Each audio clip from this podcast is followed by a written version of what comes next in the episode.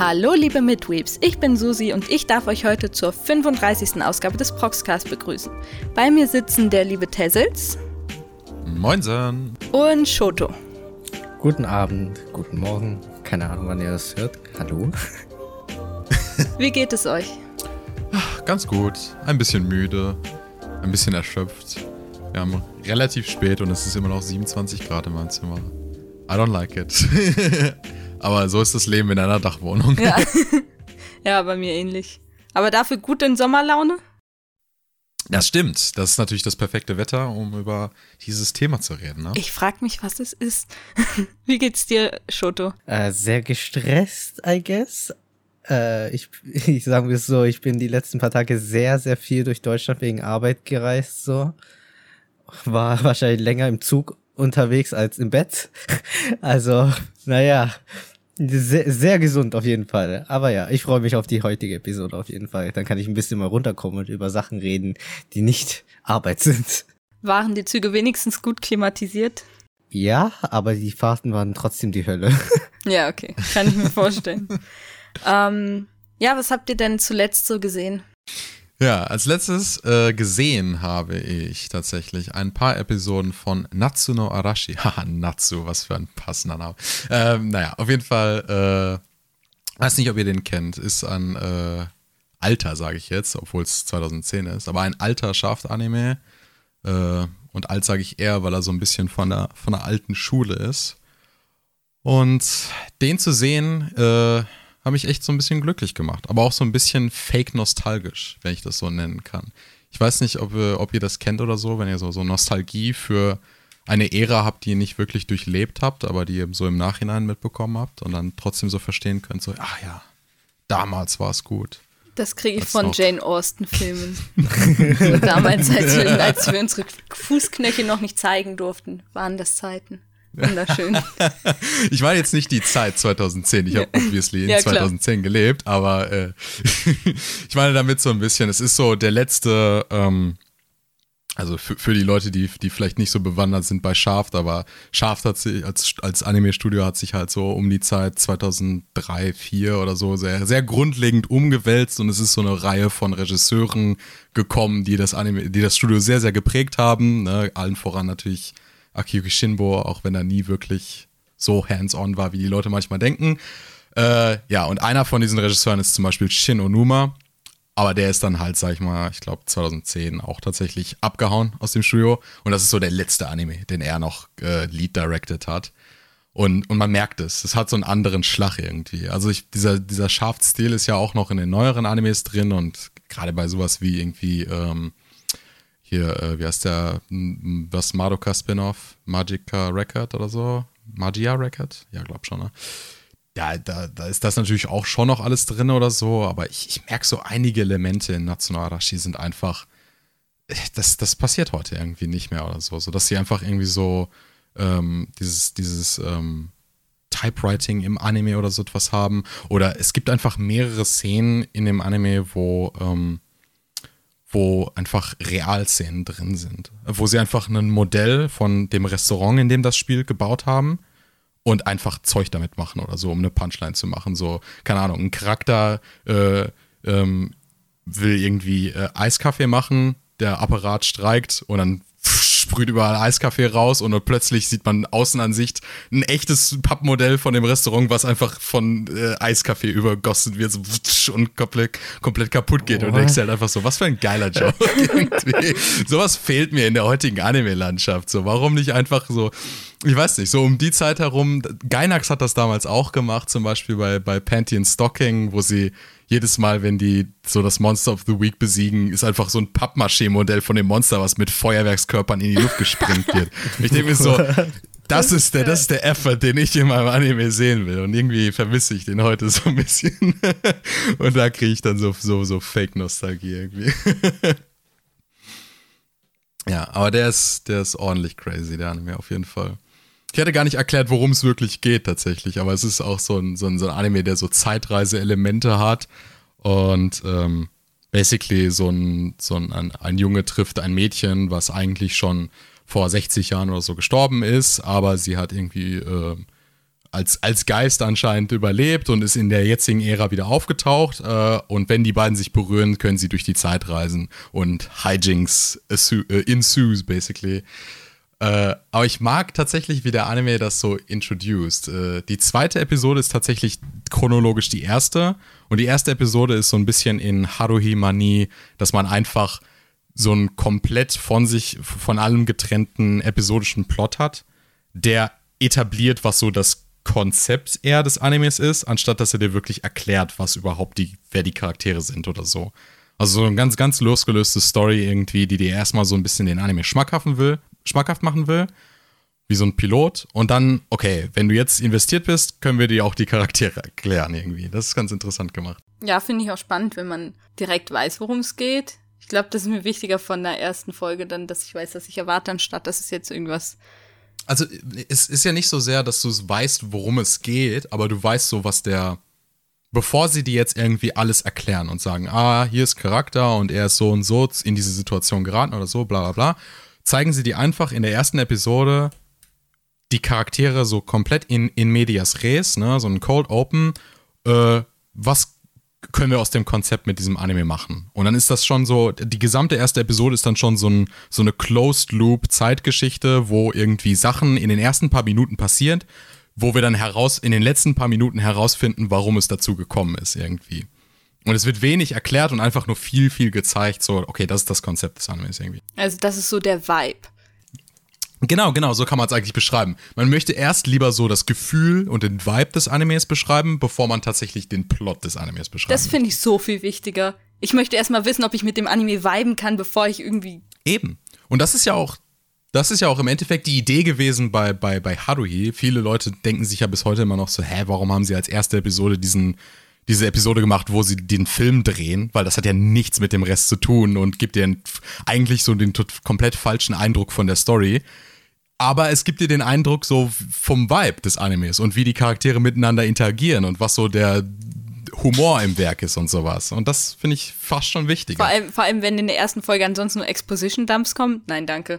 Show don't tell, ja. please. ja, gerade wenn es jetzt auch ein Anime ist, der jetzt nicht super ernst ist oder so. Ne? Wenn er so ein bisschen humorvoller ist, kann man das, finde ich, immer super. So, Shoto, was war's denn bei dir? Äh, ja, gute Frage. Das Ding ist, hat man vielleicht vorher ja schon rausgehört, dass ich die ganze Zeit unterwegs war wegen Arbeit. Deswegen, das letzte, was ich tatsächlich gesehen habe, war im Mitte Juli. äh, zwei, tatsächlich sogar zwei Werke am selben Tag dann.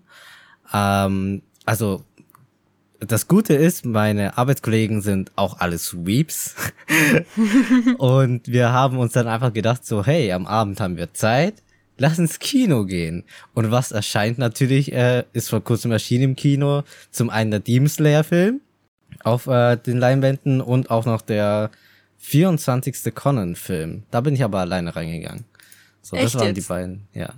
Das waren die letzten beiden, in denen ich so, die ich so gesehen gesehen habe an Filmen. Ah, du hast beide gesehen. Ach so, ich habe okay. beide ich dachte, Sachen gesehen. Ich dachte, die sind jetzt beide, die sind jetzt alle allein in diesen Demon Slayer Film und du dachtest so, nee, ich bin gar nicht nee, spannender. Nee, nee, nee, nee, nee, nee. Also es war beides im Juli und beides, glaube ich, einen Tag mit einem Tag Abstand. Deswegen habe ich einfach beide erwähnt, weil es auch noch beide im Kino war so und es mir einfach im Kopf geblieben ist. Aber das waren tatsächlich die beiden letzten Anime, die ich gesehen habe. Ich habe jetzt fast einen ganzen Monat kein Anime konsumiert. Das muss sich ändern. Ja, auf jeden Fall. Genau, ja, ich habe den auch vor kurzem gesehen, den Demon Slayer Film. Deswegen äh, finde ich das spannend. Ähm, ja, frag bitte. also, ich wollte eigentlich so, ich, ich, ich wollte jetzt so, so, so, so, plakativ in den Raum fragen, irgendwie, war er das, ist, ist er wirklich so gut? Weil es ist ja jetzt einer der best äh, performance Filme äh, ever. Ja, wirklich, also ever. So. Ja, kurz und knapp. Ja? Meiner Meinung nach ja. Also sie haben ja einen, einen ganzen, ich weiß nicht, ob das Arc, ein ganzer Arc im Manga war, aber es war halt eine komplette, so gesehen, Story, die abgeschlossen war in dem ganzen Film. Und sie haben es meiner Meinung nach geschafft, einen Charakter vorzustellen. Und dass du halt, keine Ahnung, dich innerhalb eines Films so krass mit ihm einfach dich verbindest und so. I don't know. Also, und es ist halt UFO-Table. das Budget von denen war halt Unlimited Budget Works, all at its best. Ja, kann ich bestätigen. Also rein visuell auf jeden Fall mega gut. Ähm, und die Story eben auch, ich würde sagen, Demon Slayer-esque, weil das ist ja schon irgendwie die Stärke des Animes, dass er innerhalb kurzer Zeit einem Charaktere sehr, sehr nah bringen kann. Ähm, und dann auch recht schnell zu irgendeiner Konklusion, die auch zufriedenstellend sein kann. Ähm, einzige Ausnahme wäre wahrscheinlich der eine Demon im Film tatsächlich, der dann noch so zwei Minuten lang einen Monolog bekommen hat und einen kleinen Flashback, was er halt vorher überhaupt nicht bekommen hat. Vorher war halt einfach so dieser Ekeltyp und am Ende hatte dann noch so. Aber ich meine, seine Konklusion war ja auch nicht, dass er in Frieden stirbt, sondern dass er halt immer noch ein Ekeltyp ist. Also, I guess ist es okay. Aber ansonsten top. Da bin ich ja, wie gesagt, mit meinen Freunden reingegangen und die waren auch alle mein, derselben Meinung, so, dass es halt insane gut war. Ein paar haben geweint, so. Da, da, das äh, sagt halt schon viel aus, dass der Film auch sehr emotional Sachen rausholen kann ohne jetzt zu krass zu spoilern. Und ja, also ich weiß nicht, ich bin einfach super gespannt, was jetzt halt kommt, so auch vor allem mit der zweiten Staffel, die glaube ich sogar noch dieses Jahr startet, wenn ich mich richtig erinnere. Echt jetzt? Ich glaube ja. Das wird so cool. Also vor allem mit dem Cliffhanger, der halt im Film dann da war. Also es, die Story war zwar abgeschlossen von dem Inhalt des Films, aber so es war halt trotzdem irgendwo ein Cliffhanger. So da will man einfach mehr. Und Demon Slayer ist halt nicht umsonst so hyped, also. Kann gut mit äh, bekannten Schonen mithalten, also mit altbekannten Schonen. Ist ja ein bekannter Schonen. Vielleicht sollte ich ihn mal nachholen. Ich hatte damals nur die erste, ich hatte damals nur die erste Episode gesehen und dachte Ouch. mir so, das, das ist solid, aber ich hätte mir irgendwie schon fast mehr erwartet, so von dem, wie es Leute so Oh, ja, aber das ist auch immer das Problem von overhypten Anime. So, du siehst wow, der trendet auf Twitter, wow, jeder redet über ihn. Dann fängst du ihn nach dem Hype an oder so. Der Hype war gar nicht so groß, als ich, also ich hatte ihn damals in der Season schon noch geschaut. Ich hatte ihn jetzt nicht irgendwie Monate danach gesehen oder so, aber. Also ich glaube spätestens nach Folge 19 oder so war der Hype halt insane bei Demon Slayer ich hätte nicht gesagt, dass die 19. Folge jetzt so die beste war von allen. Also es war halt ein sehr wichtiger Moment drin, aber ich fand, dass äh, Demon Slayer von Anfang an sehr stark Momente hatte und das war nicht mal irgendwie mein Lieblingsmoment. So, ähm, also meiner Meinung nach hätten sie sofort hypen müssen. Also ich kann verstehen, warum Folge 19 bei Demon Slayer so hyped war, weil halt alles so gesehen zusammengepasst hat mit hey Flashbacks, krasse Animationen, krasser Soundtrack. Du hörst eine Stimme, die du davor noch nie gehört hast, was auch immer, alles Mögliche so. Also kann ich schon verstehen. Ja, mega. Also wer die Möglichkeit hat, sollte sich den Film auf jeden Fall anschauen. Äh, und die Serie. Und, und die Mangas alle kaufen. Zweimal. Ja, also im Idealfall auf der großen Leinwand, weil das einfach nochmal eine ganz andere Experience, weil ich habe den Film äh, auch so auf dem Monitor oder so gesehen. Also im Kino ist nochmal ganz anders aber fallt nicht auf den Trick rein und geht in ein Kino, wo steht, ja, Demon Slayer jetzt hier äh, zu sehen, geht rein und dann ist es German Dub. Don't do it. Informiert euch davor. Das, das, das tut schon sonst sehr weh, wenn ihr plötzlich in einem German Dub Film sitzt. Netsuko! Nein!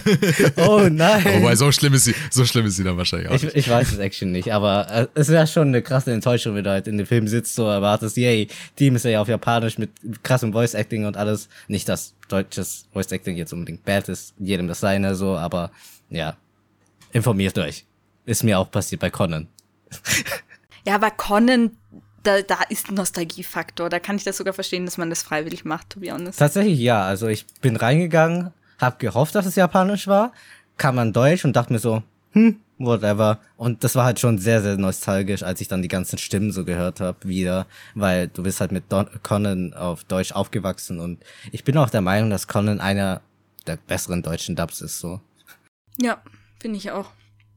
Ähm, der Synchronsprecher von Conan spricht übrigens einen Charakter aus dem neuen DuckTales, was mir sofort aufgefallen ist und wo ich sehr froh drüber war. genau, dann äh, erzähle ich mal, was ich zuletzt geschaut habe. Ich habe weiterhin nur Hunter Hunter geschaut. Ich bin jetzt etwa bei Episode 100 und ja, es ist, es ist strong. Ich bin im letzten Arc, dem berühmt-berüchtigten Chimera End Arc. Das ist dann nicht der letzte, der vorletzte. Ah, der vorletzte, stimmt, der letzte ist ja so ein ganz kurzer anscheinend noch, ne? Genau, ja. Ähm, ja, dann bin ich, äh, aber das ist halt der Arc, über den alle immer reden. Äh, ich weiß halt nix, weil ich gut genug irgendwie Spoiler umgangen habe.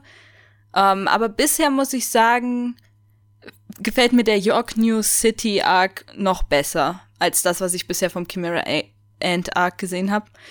Ähm, aber ja, ich, bin, ich, ich hoffe halt, dass meine Erwartungen erfüllt werden, weil meine Erwartungen sind hoch. Vielleicht ist das ein bisschen dumm. Man sollte wahrscheinlich nicht mit so krassen Erwartungen an ein Werk rangehen, aber ich tue es anyway. Ähm, vor allem, ja, ich hatte einfach, ich glaube, davon habe ich beim letzten Mal schon erzählt. Ich, ich erzähle die Geschichte ständig, wenn es um Hunter Hunter geht. Da habe ich so einen Real-Life-Anime-Fan mal getroffen, der Hunter Hunter so in den Himmel gelobt hat, aber nichts anderes geschaut hat. Ja, ja. Ja, das, das finde ich anstrengend und jetzt. Ähm, ich glaube, die Geschichte hattest du mal in dem, in dem Proxcast über. Ähm Genau, Freunde finden. Freunde findet, genau. Genau, genau das war die. Ähm, und ja, ich glaube, ich erwarte jetzt von dem Anime, dass er was sehr stark Emotionales mit mir macht, aber vielleicht müsste ich halt auch einfach selber 16 sein, damit das so passiert, wie ich es mir wünsche. Ähm, aber ist by no means irgendwie etwas, also ein schlechter Anime oder so. Er ist verdammt gut äh, und kann ich nur weiterempfehlen, aber wahrscheinlich hat, haben das eh alle schon gesehen oder ja, ich habe dazu nicht so viel zu sagen. Ich habe letzte Woche, letzte Woche, vorletzte Woche darüber schon geredet. Ähm, daher mein Verweis auf die letzte Proxcast-Ausgabe, die ist auch wirklich toll. Da reden wir nämlich über die Anime der Sommerseason. Unser heutiges Thema ist tatsächlich sehr nah dran, aber wir reden nicht über Animes aus der Sommerseason, sondern über sommerliche Animes. Ähm, deshalb gehen wir jetzt über zum Thementalk. Ähm, der erste Anime, über den ich reden wollte, ist tatsächlich einer, über den Kollege Kubert eine Rezension geschrieben hat, die eigentlich ich schreiben wollte, die ich mir aber überlassen habe. Und jetzt rede ich hier darüber, nämlich es handelt sich äh, um den Anime-Film Ride Your Wave. Ähm, klingt auch sehr sommerlich und es geht tatsächlich um ein Mädchen oder eine junge Frau eher, die zum Studieren an die Küstenstadt zieht, in der sie ihre Sommer verbracht hat, äh, um zu surfen. Ihr Ziel ist es tatsächlich einfach nur, ihr Hobby auszuleben und deswegen hat sie sich ein Studium in dieser Stadt ausgesucht, damit sie surfen gehen kann. Und dort trifft sie dann auf äh, einen jungen Mann, der ein Feuerwehrmann ist. Ähm, und die beiden werden recht schnell ein Paar. Und das Interessante an dem Anime ist, und jetzt muss ich leicht spoilery werden, aber es steht halt auch in jeder Beschreibung zu diesem Anime, ähm, ihr Freund stirbt. Und ab dann ist es halt, so, ja, es, es ist ab dann halt ein bisschen weird, weil sie ist halt am Boden zerstört, weil der Anime nimmt sich schon eine halbe Stunde Zeit, die Beziehung schön auszuschmücken, also die ganze Kennenlerngeschichte und dann die ganze Beziehung. Und äh, da ist auch mein erstes großes Lob an den Film weil man sieht in so vielen Animes einfach so ekelhafte, toxische Beziehungen oder einfach nur Verhältnisse zwischen Männern und Frauen, die nicht mal Beziehungen sind, die aber einfach toxisch sind und nicht gesund und komische, ähm, ja, komische Weltbilder vermitteln eigentlich. Ähm, und das ist so der erste Anime, wo ich so wirklich sagen würde, das war jetzt mit Bravour eine gesunde Beziehung, die dargestellt wurde. Also wirklich, ich kann das über kaum einen an anderen Anime sagen und mir fällt einfach keiner ein. Weil das Ding bei den beiden ist, äh, dass sie beide einfach erwachsene Menschen sind, die irgendwo schon angekommen sind, die schon wissen, wer, wer sie sind, was so ihre moralischen Vorstellungen sind, was sie erwarten von einem anderen Menschen und sie können auch, sie könnten auch easy alleine leben und glücklich sein.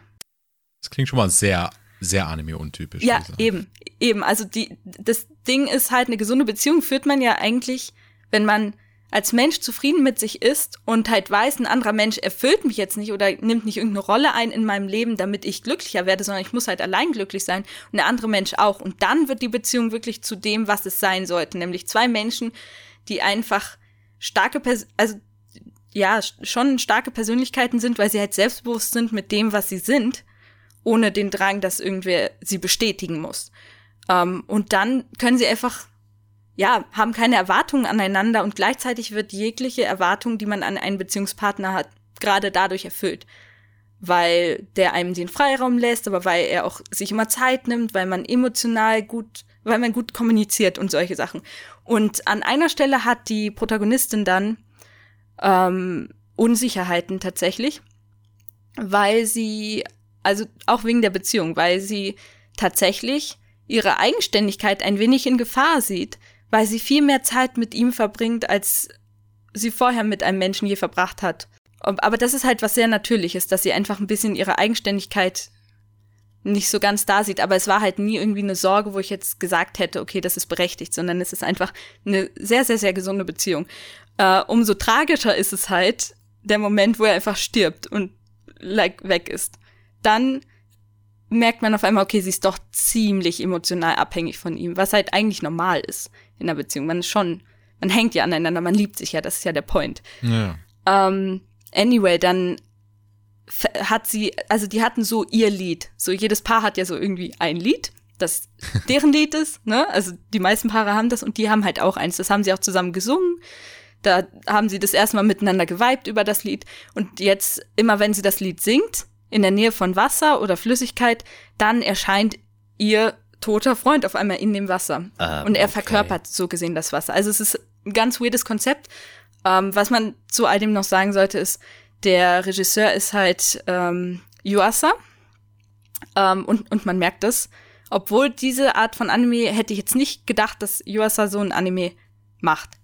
To be honest. Er ist auf jeden Fall äh, so ein bisschen der Odd One Out in seinem Repertoire, ne? Ja, auf jeden Fall. Visuell merkt man es, finde ich, schon ein bisschen, Ja. aber so rein thematisch auf jeden Fall. Genau, also er macht halt immer eher so noch weirden Shit. Und das ist jetzt der, es ist immer noch ein bisschen weird, aber viel, viel bodenständiger als das meiste, was man von ihm kennt. Und dann, also ein bisschen kann man da noch, po nee, nicht Ponyo, sondern der Ponyo Fake. Ähm, Lou Over the Wall. Lou Over the Wall. Genau. Genau, äh, die, die, das Wasser ist hervorragend animiert und da kann man das auf jeden Fall sehen, die, ähm, also kann man gut miteinander vergleichen.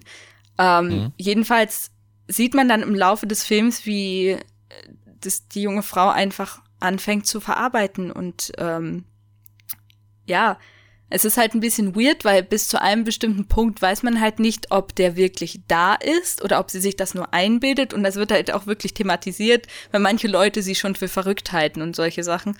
Ähm, ist aber tatsächlich für den Film nicht wichtig, ob es echt ist oder nicht, sondern es ist wirklich nur eine Möglichkeit, um zu zeigen, wie sie jetzt emotional damit umgeht. Und der Film endet halt jetzt auch nicht damit, dass sie drüber hinweg ist oder so, sondern der Film endet damit, dass sie irgendwie schon to terms gekommen ist damit, aber sie trauert halt einfach immer noch. Und ja, die Musik ist klasse. Also dieser eine Song, ich glaube, den werde ich nicht mehr einfach so hören können, ohne in Tränen auszubrechen, weil der hat das schon, der hat den Film noch so dieses gewisse Etwas gegeben. Und ja, also ich bin einfach nur begeistert von dem Film. Ist einer meiner liebsten, quasi instantly geworden. Kann ich nur weiterempfehlen. Das klingt nach einem Film, der mir sehr stark gefallen wird und in welchem ich so hart am Ende Boden zerstört bin, so. Also, ich weiß nicht. oh je, oh je. Es ist auch ein bisschen actionlastiger, als das jetzt klang. Ähm, aber halt nicht so, dass es den Ton irgendwie ruiniert, sondern nur enhanced, wenn überhaupt. Ja, entgegen von dem, was ich jetzt auch gerade behauptet habe, ich, ich, ich, ich laufe jetzt einfach mal komplett über meine eigenen Worte darüber, finde ich an, an Yuasas Werken ja eigentlich auch immer interessant, dass er, dass sie, dass sie bizarr und, und merkwürdig wirken, aber dass da immer doch etwas sehr, sehr, sehr Menschliches drinsteckt und etwas sehr Bodenständiges am, am, am Boden dann doch irgendwie ist oder so. Ne? Also ich meine, du guckst ja auch sowas an wie ähm, Ping-Pong oder so etwas. Und das sieht auf den ersten Blick natürlich ganz anders aus. Ne? Das ist überhaupt nicht die Anime-Ästhetik oder so, aber ist wahrscheinlich eine realistischere und, und bodenständigere Sportgeschichte, als du aus den meisten Sportanimes bekommen würdest. Und äh, zumindest das, was du mir jetzt vermittelt hast, gibt mir so einen ähnlichen Vibe, wo, sag ich mal, eine sehr menschliche, nahe Geschichte in etwas verpackt wird, was als ähm, Produkt gut funktioniert irgendwie. Oder, oder nicht Produkt ist ein bisschen äh, zynisch, aber so als, äh, als Film und als Unterhaltung irgendwie funktioniert, so, ne? Ja, also diese ganze Wassersache und ihr Freund ist im Grunde überall, wo sie Wasser sieht, weil sie halt auch unter anderem durch Wasser gebondet haben, weil sie surft halt, er ist Feuerwehrmann, beide haben was mit Wassermut. Ähm, und weil sie das Wasser liebt, also letztendlich, das ist eigentlich auch ein sehr, sehr schönes Bild, das da gezeichnet wird. Sie liebt das Meer, sie liebt das Wasser. Natürlich taucht dann ihr Freund, den sie über alles liebt, auch im Wasser auf. Das ist also sehr logisch eigentlich. Um, und am Ende fühlt es sich halt auch so an, als wäre er selbst wie Wasser, weil er ist irgendwie da, aber sobald sie versucht, ihn zu greifen, rinnt er durch ihre Finger. Und sie kann ihn halt nicht wirklich umarmen oder anfassen oder sonst was, wie das halt mit Geistern so ist, nur dass er halt Wasser ist. Und äh, ja, finde ich eine wunderschöne Metapher. Ja, finde ich sehr ja, stark nach einem Anime, der mich komplett zerstören wird. Ei, ei, ei. Das ist halt immer so ein bisschen das Problem, ne? Es klingt nach einem Anime, der natürlich wirklich, wirklich schön und gut und toll ist und dem man, den man natürlich irgendwie gleichzeitig gleich gucken will, aber dann auch sich denkt so, okay, aber ich muss wirklich in einem Mindset sein, wo ich das irgendwie richtig aufnehmen genau, kann. Weißt ja. Das ist nichts, was man mal so eben nebenbei schauen kann. Also das ist nichts, was ich mir jetzt einfach anmachen könnte und sagen, ja, warum nicht so?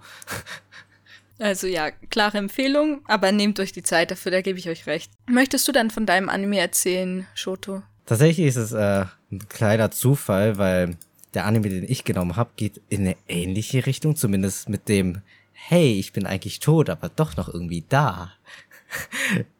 Nämlich äh, ist mein Anime Anohana. Ich glaube, die meisten von euch wird der Titel bestimmt schon was sagen. Es ist einer der größten, so gesehen, und bekanntesten, also Drama-Werke, Romance-Werke, so in die Richtung.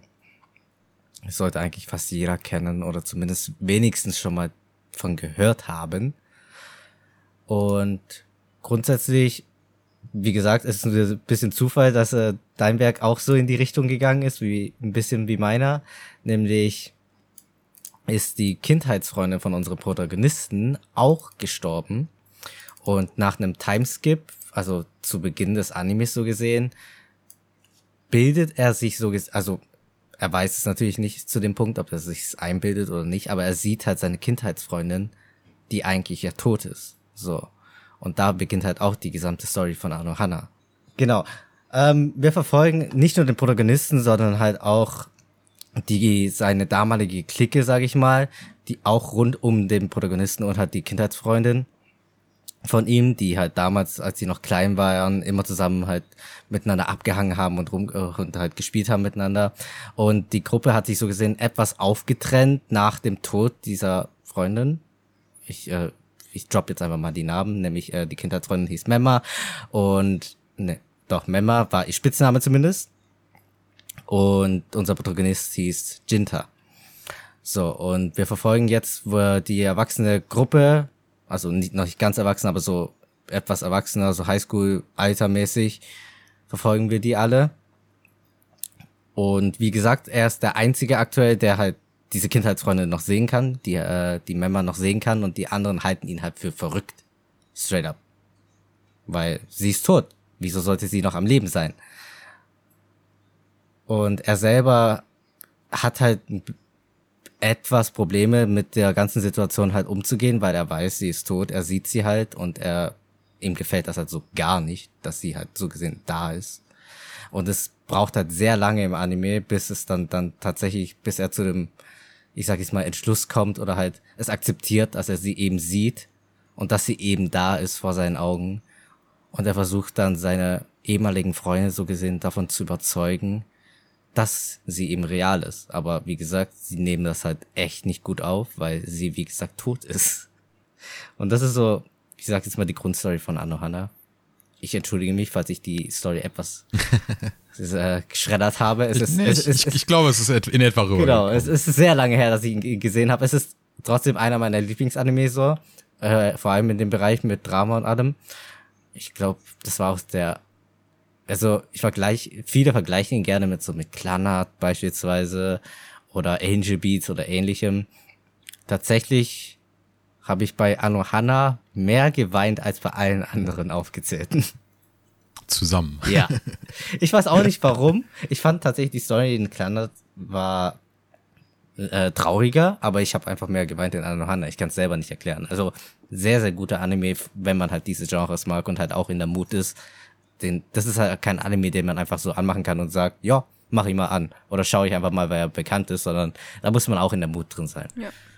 Also ich meine, der Anime lebt ja auch sehr viel von den Charakterdynamiken und die Freunde von Jinta, ich glaube, die wehren sich vor allem gegen Menmas äh, vermeintliche Existenz, weil sie eben alle noch irgendwie so ein bisschen Schuldgefühl in sich tragen. Und ich glaube, das ist der Moment, wo man halt als Zuschauer so extrem mitfühlend ist, weil man das irgendwie verstehen kann, dass man lieber Dinge verleugnet, weil halt Menma nicht nur in ihrer eigentlichen Existenz, sondern irgendwo existiert Menma in jedem noch, weil jeder sich irgendwie schlecht fühlt über den Vorfall.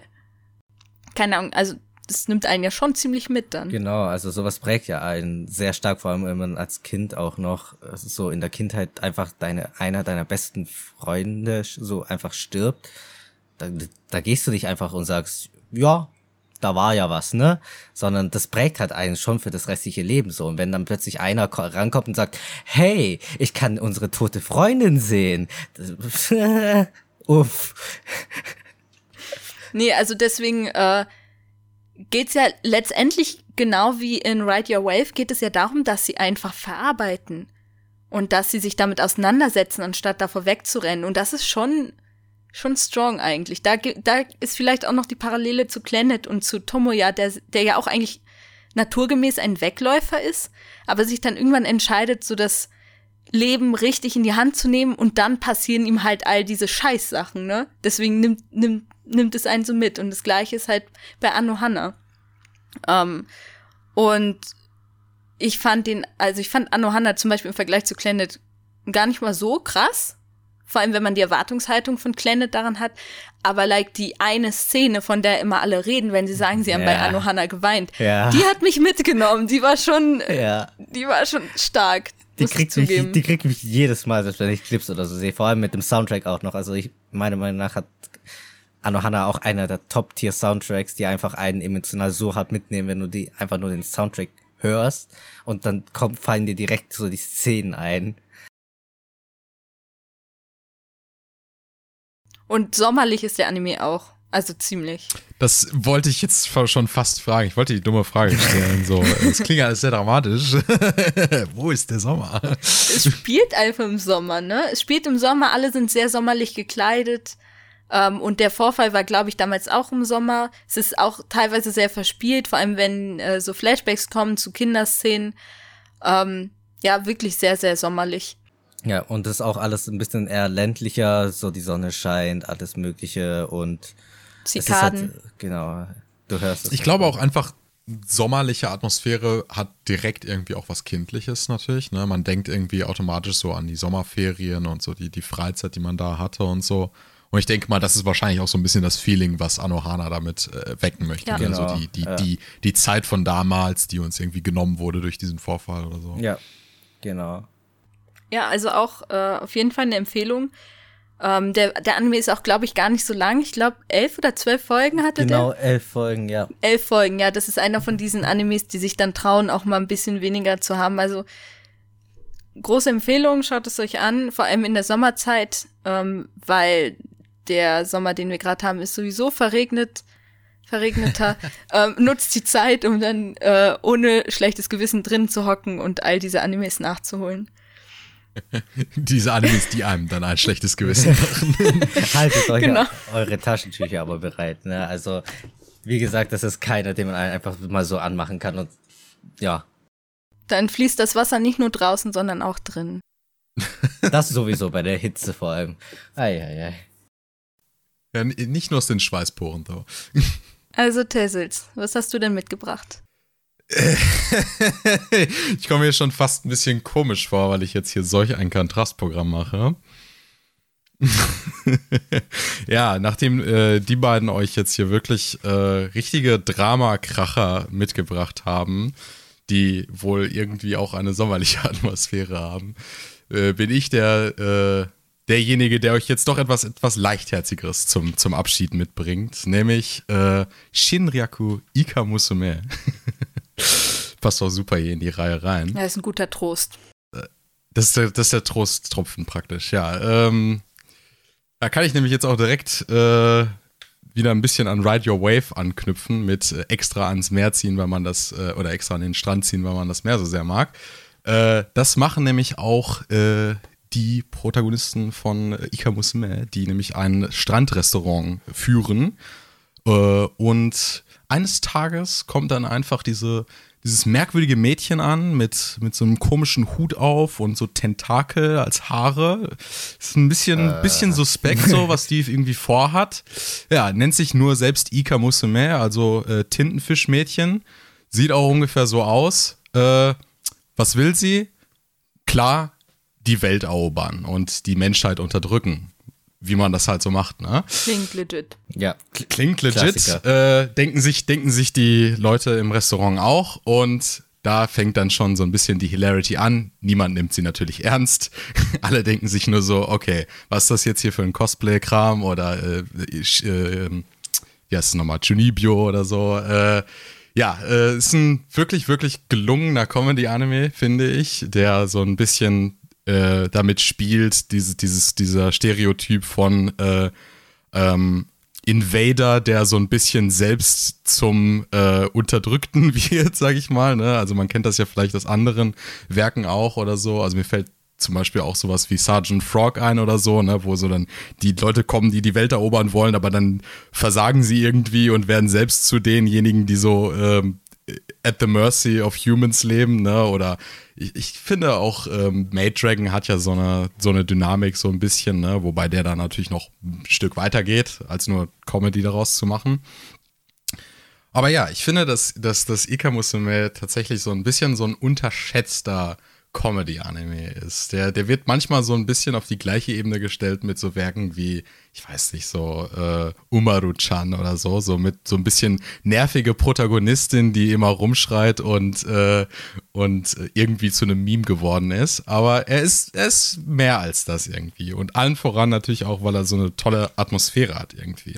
Also wirklich bestimmt 80 Prozent oder so des Animes spielen am Strand und nicht einfach nur, weil es irgendwie toll aussieht, sondern auch, weil man dann so die, die Elemente davon aufgreifen kann, ne? weil man so Episoden haben kann, wo man dann viel mit, mit Schwimmen und so etwas macht, viel mit dem Meer machen kann, wo man diese Strandfeuerwerke und sowas hat, wo man äh, all diese Sommeraktivitäten äh, irgendwie dann in so ein Comedy-Skript mit einbauen kann, wie zum Beispiel irgendwie äh, dieser typische Mutprobengang, wo man dann irgendwie über den Friedhof geht. Aber das Coole an dem Anime ist halt, dass er immer mit der Erwartungshaltung spielt. Also, dass immer so der Twist noch dabei ist, dass, dass Ika Musume halt so überhaupt nicht reasonable ist und man nie wirklich erwarten kann, wie sie mit einer Situation umgeht oder die Menschen, die mit ihr interagieren müssen, wie die dann mit der mit Situation umgeht. Also man denkt sich jetzt so, hm, wenn so, so, so, so ein hilfloses Mädchen, was so die Vorstellung hat, die Welt zu erobern, jetzt auf einen Friedhof geschickt wird, um eine Mutprobe zu machen, könnte alles Mögliche passieren. Und ich werde euch jetzt wahrscheinlich sogar damit erstaunen, dass sie dann noch so die most reasonable Person bei dieser Mutprobe ist und alle anderen einfach bonkers gehen. also das macht der Anime wirklich gut, dass er so ein bisschen ich würde sagen, die große Stärke von dem Anime ist, dass die Charakterdynamiken und also die, die Beziehungen zwischen den Charakteren und wie sie miteinander interagieren, sind wirklich interessant und kom nicht komplex, aber die ergänzen sich unfassbar gut. Also du hast so, äh, du hast Charaktere, die nehmen sie nicht ernst. Du hast Charaktere, die nehmen sie zu ernst. Du hast Charaktere, die, äh, die sie ähm, nicht ernst nehmen in dem Sinne von, dass sie, dass sie so ein bisschen sich über sie lustig machen, aber du hast auch einen Charakter, der sie total vergöttert und dann sagt, ah, oh, das ist das Cuteste, was ich jemals gesehen habe irgendwie. Und wenn dann natürlich so der Charakter, der meint, das ist das Cuteste, was ich jemals gesehen habe, interagiert mit dem Charakter irgendwie, das ist das Gruseligste und, und ah, was ist das? Ich kann das überhaupt nicht einschätzen. Ja, ein Mädchen mit Tentakeln am Kopf, oh mein Gott, ruft die Polizei irgendwie. Und wenn dann so welche Dynamiken natürlich aufeinandertreffen und in der Mitte ist ein Mädchen, was irgendwie total delusional ist von sich selbst und denkt, sie könnte die Menschheit erobern, dann schreiben sich die Jokes im Endeffekt von selbst irgendwie. Dann gibt es nämlich so, so, so, tolle Folgen, wo zum Beispiel äh, die neue Mitarbeiterin sich total fürchtet äh, vor Ika Musume, die ähm, also ich muss dazu vielleicht nochmal erklären, Ika Musume äh, will ja die Welt erobern, aber dann wird sie reingetrickt, basically einfach im Restaurant zu arbeiten. und, und nicht mal wirklich bezahlt wird, weil sie hat am Anfang der ersten Folge die Wand, äh, eine, ein Loch in eine Wand ge gehauen und dann sagen sie im Endeffekt, okay, du arbeitest jetzt hier und arbeitest äh, damit wir die Wand reparieren können. Und die wird dann einfach nie repariert, sondern sie lassen sie basically einfach für sich arbeiten. das ist schon ein sehr, sehr lustiges Konzept. Und dann kommt praktisch die neue Mitarbeiterin und denkt sich so, seid ihr alle bescheuert? Hier ist ein Mädchen mit Tintenfisch-Tentakeln am Kopf. Das ist doch gruselig und ihr müsst sofort irgendwie was dagegen unternehmen. Und, und Ika Musume denkt sich dann so, Yes, finally, jemand, der sich vor mir fürchtet. Ich bin doch eigentlich der Invader, der die Menschheit unterdrücken will. Und dann gibt's diese wunderbare Dynamik irgendwie, wo ein Charakter unfassbare Angst vor ihr hat und sie sich darüber freut, dass sie, dass sie, ernst mal, dass sie endlich mal ernst genommen wird. So nach dem Motto, sie sagt, ja, ja, nenn mich Monster, hass mich. und das ist, also das ist wirklich die große Stärke. Dazu muss ich auch sagen, dass äh, der, der, ähm, Regisseur Tsutomu Mizushima, einer meiner persönlichen Lieblinge, äh, bekannt für sowas wie, wie Girls und Panzer und Another. Ich habe in manchen Tosa-Artikeln schon darüber geredet. Der kann auch wirklich zwei Sachen sehr, sehr gut, die, die auch in dem Anime hier vorkommen. So Ensemble-Cast zu haben, wo sich die, äh, wo die verschiedenen Charakterarchetypen zwar relativ generisch sind, aber sage ich mal einfach unfassbar gut ineinander greifen, wo das so ein großes Uhrwerk ist, sage ich mal, wo jeder Charakter ineinander greift und es funktioniert einfach, was ich ja jetzt gerade auch so, so, so erklärt habe. Und die andere Sache ist, dass das Directing zwar nicht flashy ist oder so, es ist ein auch von der Production Quality ist das natürlich so ein, so ein Comedy-Anime-Manga-Adaption, wie man es erwarten würde. Aber es ist unfassbar genial an einigen Stellen einfach. Also subtil genial irgendwie, wo Überleitungen von Szenen sind und wo irgendwie das Storyboard einfach unfassbar gut ineinander greift und so. Und das äh, sind Sachen, die, glaube ich, einfach so der. Ich will jetzt nicht überheblich wirken, ich bin hier nicht Ika Musume, aber der normale Zuschauer so ein bisschen gar nicht mitbekommt, aber die, die unfassbar schlau sind. Also ich muss zum Beispiel an eine Szene denken, wo praktisch so ein bisschen dieses Stereotyp benutzt wird, wo die Kamera nach einer äh, spannenden Szene so in, den, in, die, in die Luft hochreißt. Aber das ohne Cut basically überleitet in die nächste Szene, wo ein Charakter so sich über den Himmel so, so, so vor die Kamera stellt, basically, und runterschaut auf die Kamera. Wo so die komplett die Kameraperspektive gewechselt wurde, ohne dass was am Bild verändert werden musste. Und sowas ist ständig immer drin, wo ich mir denke, das ist weit über dem Standard, was man von so einem Comedy-Anime irgendwie erwarten würde. Ich glaube, da machen die einfach mehr, als sie müssen. ja, es ist so ein bisschen, das, ich habe das, jetzt muss ich nochmal zurückkommen auf den, auf den Tose-Artikel, den ich ja auch, äh, ich habe ja einmal den, den Tose-Artikel über Girls und Panzer tatsächlich auch äh, verfasst, der da hieß, glaube ich, äh, keine Entschuldigung für dumme Animes oder so. Korrigiert mich, wenn ich falsch liege. Aber wo ich ja im Endeffekt genau die gleiche These so auf den, auf den Punkt bringe. Ein dummes Konzept nehmen, aber einfach wirklich alle Register ziehen ne? und dann auch wirklich sagen, okay, aber jetzt mal ernst nehmen. Ne? Also jetzt, was können wir wirklich daraus machen und so. Was, das, das, das, das einzelne Konzept irgendwie. Was, wenn ein Tintenfischmädchen einfach an Land kommt und so die komplette äh, Menschheit unterdrücken will, aber sie einfach niemand ernst nimmt. Es klingt nach einem dummen Konzept, aber tatsächlich kann man daraus anscheinend zwei Staffeln mit zwölf, jeweils zwölf Episoden machen, die wirklich unterhaltsamer sind, als man mit dem Kontext, äh, mit dem Konzept denkt. Ja, vielleicht heitert es einem dann ja auch nach dem Tränenerguss nach Anohana und Ride Your Wave auf. auf jeden. Das will ich hoffen, zumindest. Würdest du denn in so einem Rest, also würdest du in dem Restaurant essen gehen? Es wäre schon lustig. Also ich muss sagen, sie, es wirkt unterhaltsam. Da passiert zumindest immer, immer mal wieder crazy stuff. Und das Essen scheint auch echt gut zu sein. Dazu muss man sagen, sie, ähm, wie natürlich ein richtiger Tintenfisch, kann sie auch Tinte spucken. Und in Japan gibt es ja anscheinend so eine lokale Speise, wo man auch auf Spaghetti Tintenfisch-Tinte äh, macht, die so ein bisschen salzig das dann macht und so. Und, und dann haben sie sie noch weiter ausgebeutelt. die beiden Mädels. Die beiden Mädels, die das Restaurant führen, die sind richtige, die sind Erzkapitalisten. Die wissen auf jeden Fall, wie man so seine Mitarbeiter ausquetscht. Und ausquetscht, literally? Ausquetscht literally, weil Ika Musume muss dann einfach regelmäßig auch irgendwie Tinte ausspucken, um, äh, um die Spaghetti schmackhaft zu machen. Und dann gibt's auch eine tolle, tolle Szene, wo sie dann hinten eingesperrt ist und so total ausgetrocknet da sitzt und so, oh, ich hab keine Tinte mehr. So ein bisschen wie in dieser Spongebob-Folge, wo er in Sandys äh, Dome ist. Ist der Finger oben? Wird man nicht glauben. so sieht sie dann ungefähr aus. Also würdest du Ika Musme nicht als äh, Threat der Menschheit einordnen?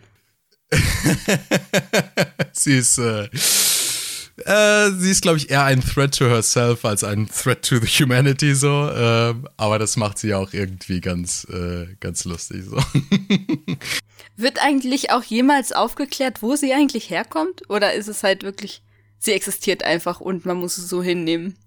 Äh, es wird, das ist ja das Tolle. Das Tolle ist ja, dass alle so ein bisschen anders darauf reagieren, auf das, auf die Idee des Animes und alle auch so ein unterschiedliches Level an Seriousness daran haben, ne? Also manche denken sich einfach nur so, also manche reagieren so, wo du dir denkst, anscheinend ist es in der Welt normal, dass es an, einfach Tiermädchen basically gibt.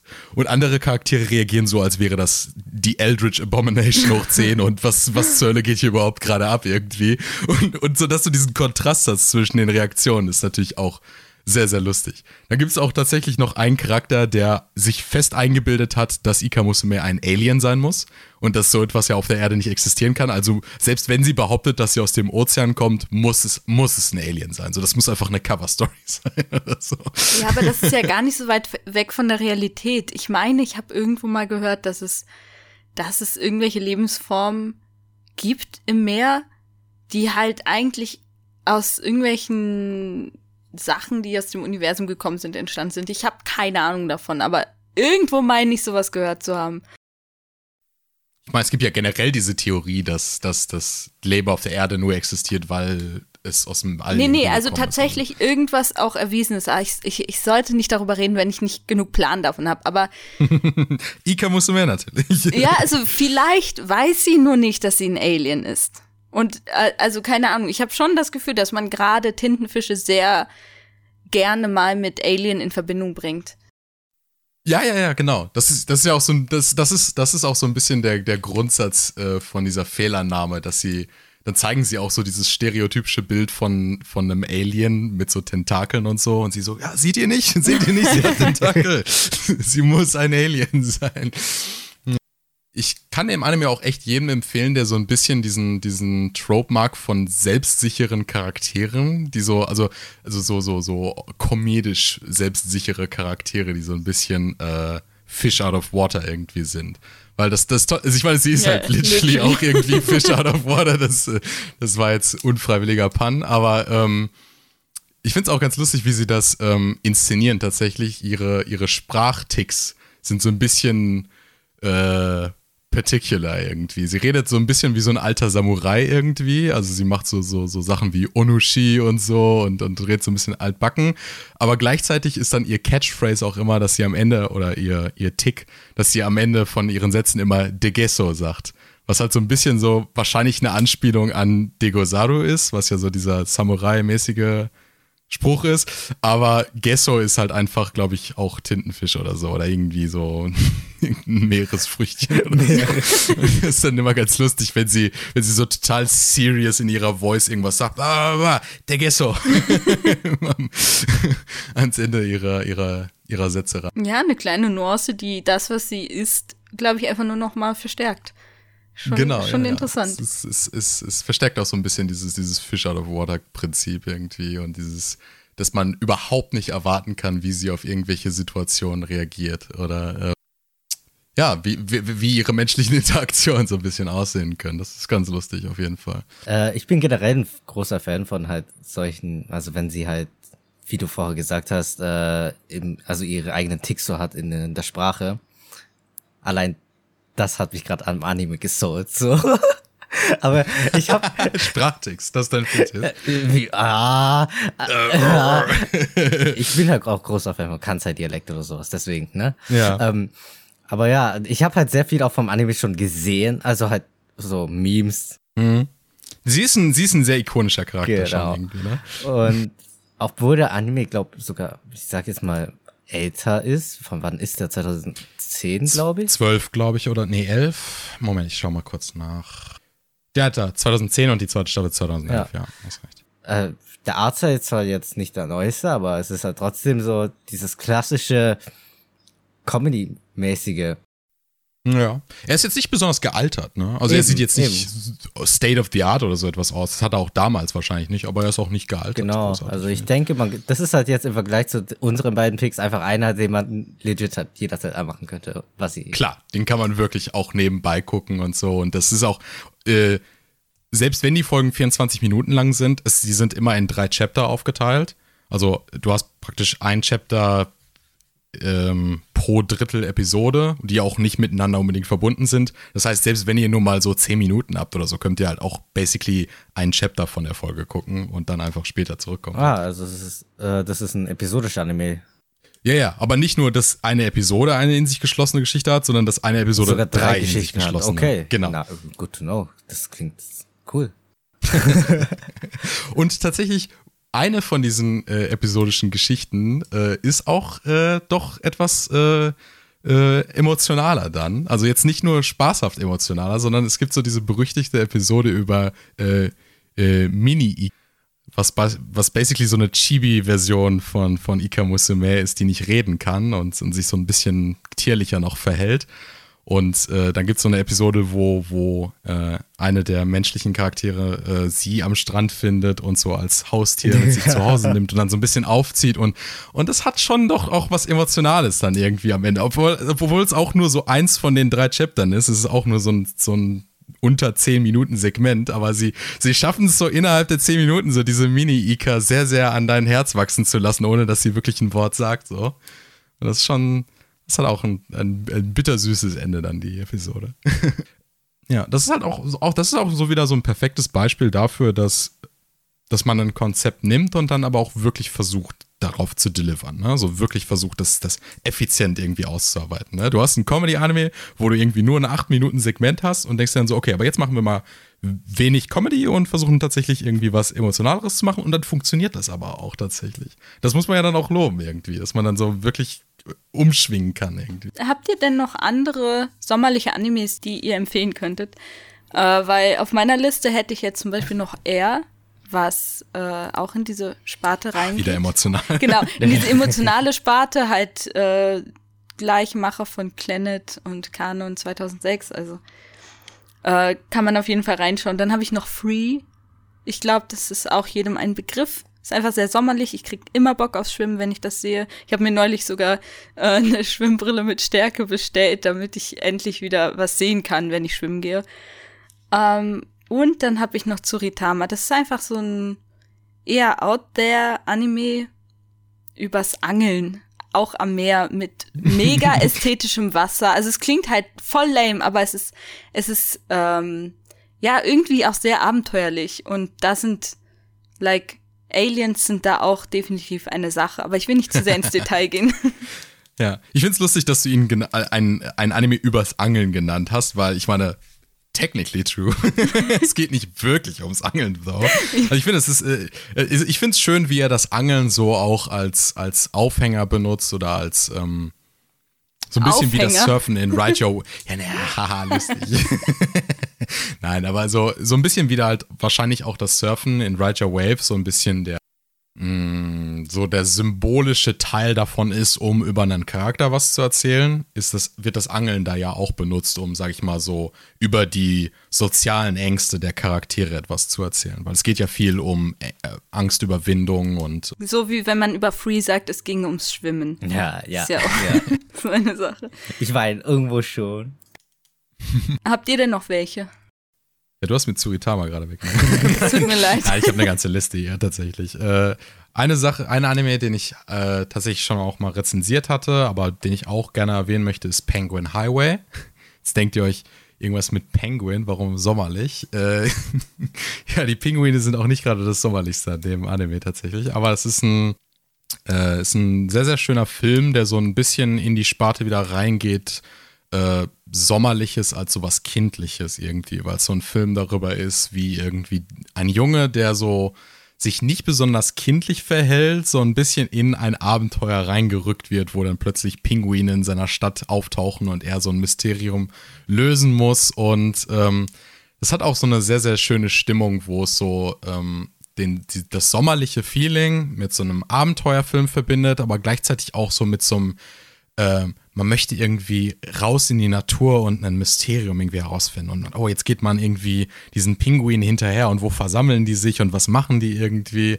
Und äh, das ist schön als so eine, so eine Gesamtästhetik irgendwie, die dieser Film hat, wo es so ein bisschen, ich hatte das damals in der Rezension äh, verglichen mit so äh, Pokémon oder, oder Yokai Watch oder so oder ähm, falls es jemand kennt, Attack of the Friday Monster, wo es so ein bisschen so diese diese nostalgische Sicht auf die Kindheit ist, wo man noch so neugierig ist und irgendwie immer neue Sachen irgendwie entdeckt und die Welt so groß auf einen wirkt.